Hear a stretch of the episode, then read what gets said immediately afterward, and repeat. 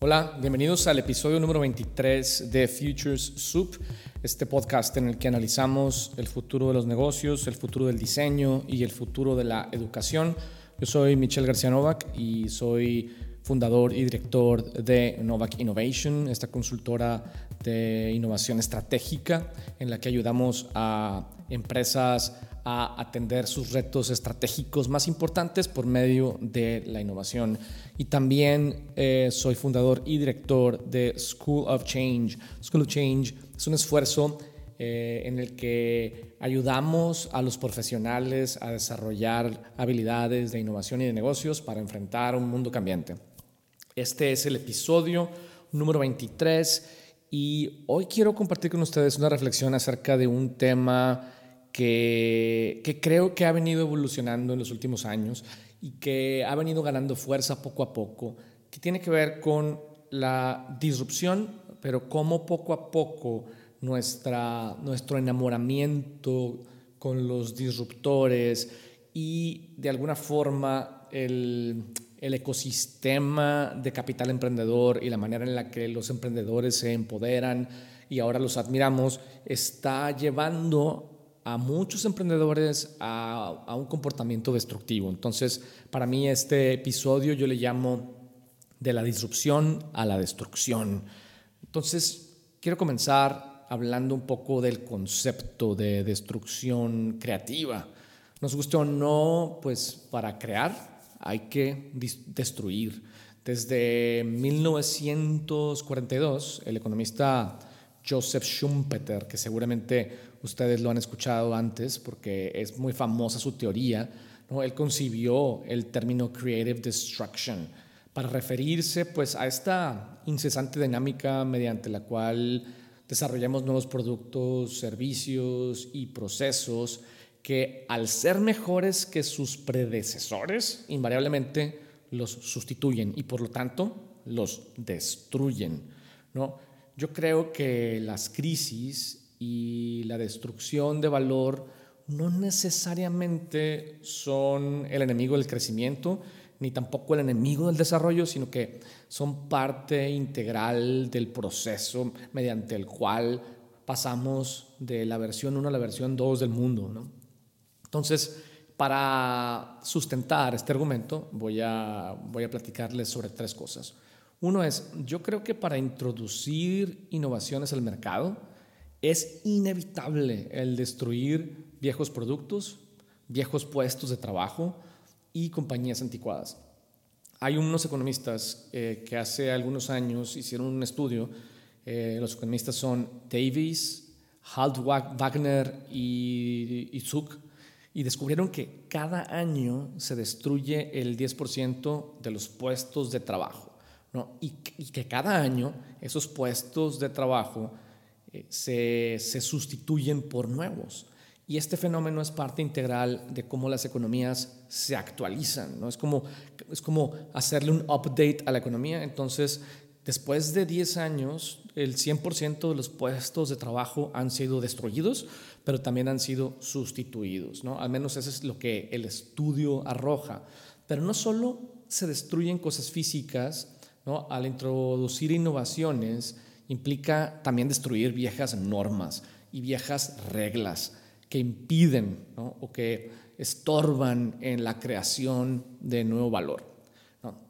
Después, el segundo punto en relación a la destrucción creativa que quiero compartir con ustedes es que las crisis en general destruyen pero para hacer espacio para lo nuevo. Cada, cada 10 a 12 años el capitalismo cae en crisis y yo creo que las crisis son un feature, no son un bug. Eh, y, y, de hecho eh, estaba estudiando un poco sobre el tema y las crisis nunca suceden por falta de productividad, sino por exceso de productividad. Entonces, imagínate, compañías que les voy a llamar quote unquote débiles, y son débiles porque quizá no generan suficiente valor para sus clientes y por lo tanto, digamos que orgánicamente no crecen, estas compañías muchas veces sobreviven y se mantienen, mantienen sus niveles de producción gracias a su capacidad de endeudarse. Y eventualmente al no poder pagar sus deudas, ya que lo que producen, vamos a decir que nadie lo compra, no les queda más remedio que aceptar el hecho de que deben renovarse o morir. Las fuertes sobreviven y las débiles generalmente perecen. Los emprendedores, pues al final somos destructores creativos por naturaleza, líderes que rompen lo establecido a través de voluntad y de visión y de la capacidad de conseguir los recursos necesarios para hacer nuestra visión realidad y de convencer a colaboradores, clientes, socios, de que vale la pena romper la inercia de una industria para introducir nuevos productos, procesos y puntos de vista, aunque para hacerlo tengamos que destruir de forma parcial o de forma total eh, la forma establecida de hacer las cosas. Para crear hay que tener el valor de destruir. Y eso creo que es parte del appeal, ¿no? Eh, creo que eso nos ha llevado a, que muchos de los principales y más celebrados y reverenciados disruptores, emprendedores, hayan estado coqueteando con, la destrucción, ¿no? digamos, han estado abusando de este rol destructivo, eh, disruptivo, llevándonos a, como a un apetito por destruir, como diría Guns N' Roses. Eh, entonces yo creo que el frenesí que tenemos con la disrupción y nuestro enamoramiento con los disruptores está comenzando quizá a crear más problemas que oportunidades. O sea, lo hemos llevado a un exceso. La cultura de disrupción que rodea las startups más exitosas está pasando de una disrupción que está enfocada en crear valor a una disrupción que puede ser considerada, yo creo, disruptiva, ¿no? Eh, porque concebir y desarrollar nuevos productos y servicios para disrumpir el status quo requiere creatividad, ¿no? Y la creatividad implica encontrar nuevas formas de superar obstáculos. Y, y hay estudios psicológicos, esto me pareció bien interesante, que han encontrado una correlación entre la creatividad y el comportamiento poco ético.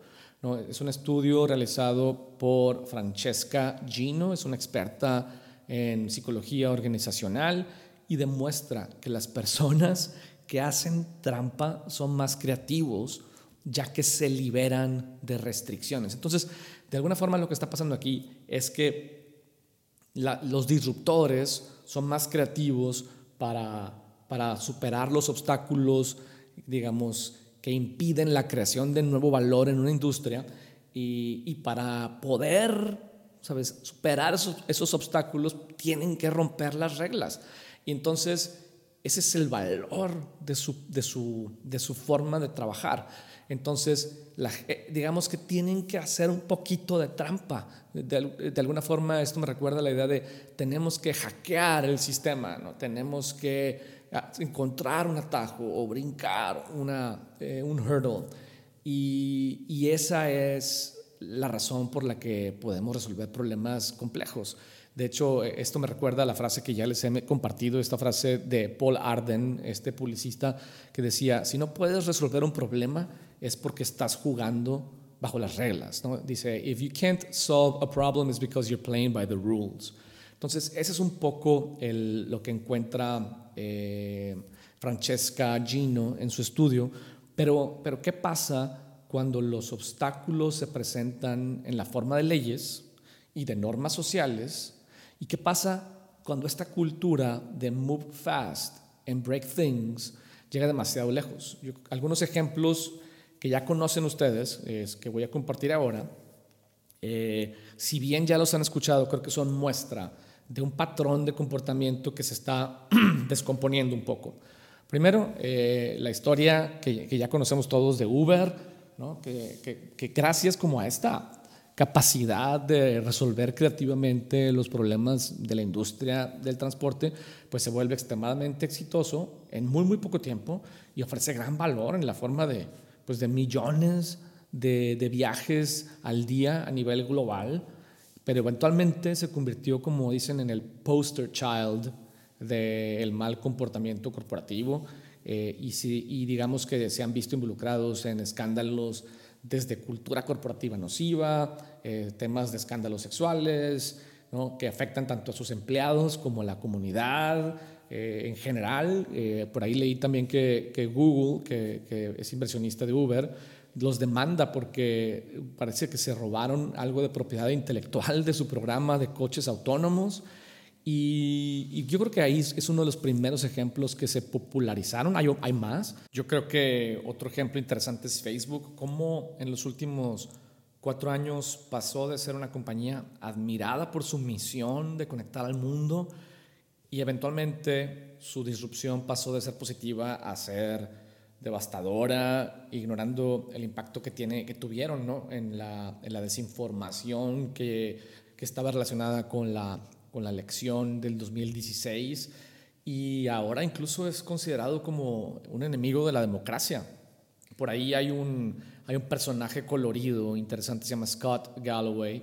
Él es un emprendedor, self-made millionaire y aparte es profesor en NYU y siempre sale entrevistado. Eh, y en una entrevista que hizo en Bloomberg Markets decía que Mark Zuckerberg es la persona más peligrosa del mundo.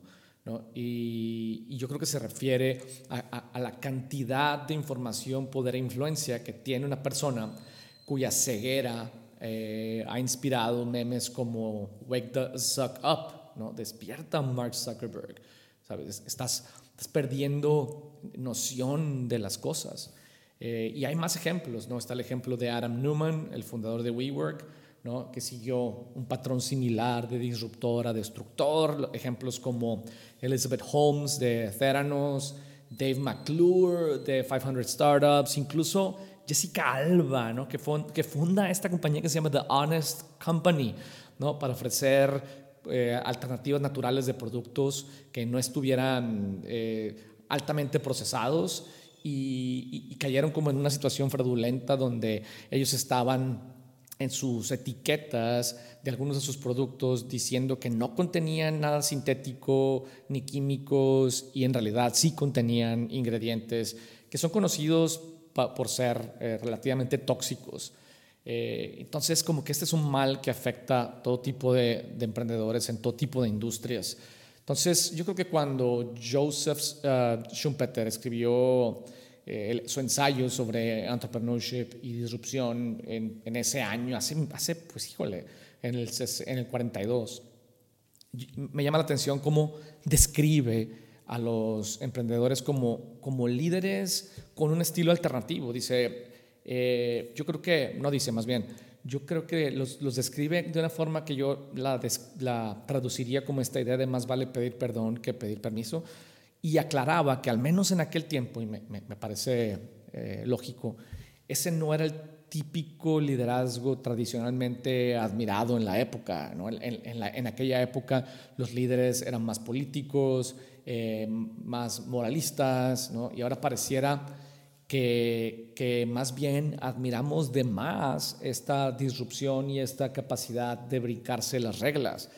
Eh, y, yo creo que es una de las razones por las que pues estamos en un momento en el que los héroes se están convirtiendo en villanos de alguna forma y, estamos en un momento en el que vale la pena analizar hasta dónde debe llegar la disrupción. ¿no? La disrupción es una yo creo que debe ser una consecuencia de, de, un, de, una oportunidad y un problema resuelto de una forma nueva y diferente. No, no creo que deba ser una meta ni un modelo de negocio.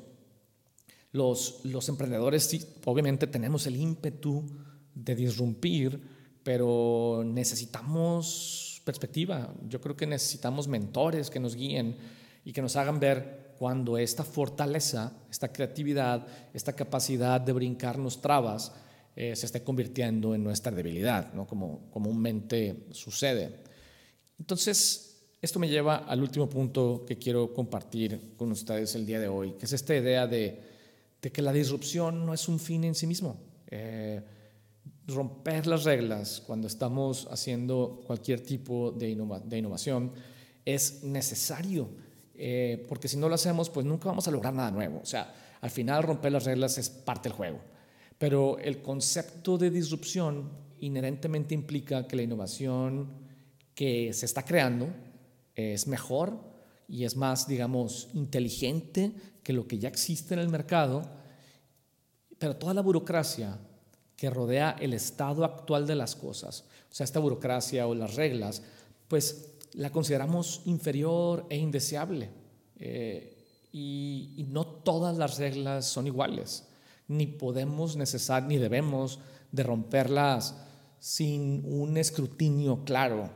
Eh, romper las reglas es el mindset y el appeal del emprendedor, pero tenemos que encontrar una fórmula que, nos, que nos guíe mejor. Muchas compañías disruptivas ah, han roto reglas en el camino y, reglas que valían la pena. ¿no? Por ejemplo, creo que ah, un, ejemplo que me gusta es el de Tesla. Eh, cuando rompe la ley en Estados Unidos de que las marcas de autos no podían distribuir directamente al consumidor. Es eh, una regla realmente que estaba protegiendo al status quo eh, y, que, y que no necesariamente promovía el cambio y estaba evitando que evolucionara la industria de cómo se venden eh, los autos. Entonces es, es, una regla que valía la pena que valía la pena romper y que encontraron la forma de, de, sacarle la vuelta. Lo mismo creo que ha estado sucediendo con Airbnb y las leyes de hotelería y turismo. Eh, entonces, e, e incluso en, en, mismo Uber, que el poster child del mal comportamiento, pues hay algunas regulaciones que ha roto y que vale la pena romper, ¿no? para no proteger algunos incumbents, ¿no? como por ejemplo eh, los monopolios eh, que se habían generado alrededor de los taxis y, de alguna forma el romper estas reglas pues promueve el, el, libre mercado y la libertad de competencia. Entonces son reglas que valía la pena romper. Entonces yo creo que todas las reglas existen por una razón, ¿no? Eh, en ocasiones es para proteger al público y en ocasiones es para proteger a alguien que desarrolló una solución en algún momento y que, y que, y que busca que el gobierno proteja esa inversión que hizo, pero en el tiempo llega un momento donde esa protección limita la capacidad que tienen otros de, de hacer innovación. Entonces, si no entendemos la razón de existir de las reglas, no podemos pues considerar la, necesidad de romperla. Necesitamos evaluar si la razón para romper la regla es más grande que la razón por la que existe. ¿no? Y es, esta evaluación la que genera, debemos de ver si, lo que proponemos genera más valor, eh, donde la razón para romper las reglas se vuelve disruptivo o destructivo. O sea, si romper la regla va a generar más valor para más personas, o si romper la regla puede afectar a, la comunidad. Eh, entonces, esa es una de las cosas, es poder analizar por qué existe la regla y si tenemos una razón de fondo y una razón lo suficientemente grande para, para, cuestionarla y ser disruptivo en relación a ella. ¿no? Segundo análisis que, que, vale la pena hacer es eh, el sopesar los beneficios. Si los beneficios, tanto para la compañía como para los clientes, son más grandes que las implicaciones o los riesgos, eh, especialmente si nos permiten crear y ofrecer más valor a nuestra comunidad, entonces las razones para romper las reglas pues pareciera que siguen siendo válidas. Pero, pero también, por último, no podemos dejar de considerar que al romper una regla caemos en riesgos y no podemos romperla sin evaluar las potenciales implicaciones, tanto para nosotros como para la sociedad. Yo creo que ser disruptivo tiene consecuencias y muchas veces esas consecuencias son legales, laborales y sociales y vale la pena el, el analizarlas. De hecho, algunas compañías recientemente están, están más más conscientes de esto y en lugar de luchar contra los reguladores o contra las diferentes instituciones, pues más bien eh, hacen un poquito de, política tratando de, pues de evidenciar la necesidad de, cambiar la regulación y trabajar junto con ellos para en lugar de estarse peleando y defendiendo, más bien estén juntos construyendo reglas que beneficien a la mayor cantidad de personas. ¿no? Entonces, la única razón para romper las reglas es si la regla actual está deteniendo el nacimiento de nuevas y mejores soluciones a importantes problemas. Y si de esta forma destapamos nuevas oportunidades para crear valor, no solo para nosotros, sino para la sociedad en general. Muy bien, pues esa es mi reflexión de la semana. Eh, creo que en los siguientes días estaremos todos, sin duda, reflexionando sobre, sobre la situación global que estamos viviendo, sin precedentes, sin duda. Y, creo que hay mucho que reflexionar, hay mucho que repensar y cómo podemos no nada más superar estos retos de momento, sino de alguna forma reimaginar la manera en la que el mundo funciona. Estaré pensando al respecto y compartiré algunas reflexiones en unos días. Entonces, les deseo eh, que se cuiden y que se guarden y que pues que sigamos las reglas de higiene y estamos en contacto. Hasta luego.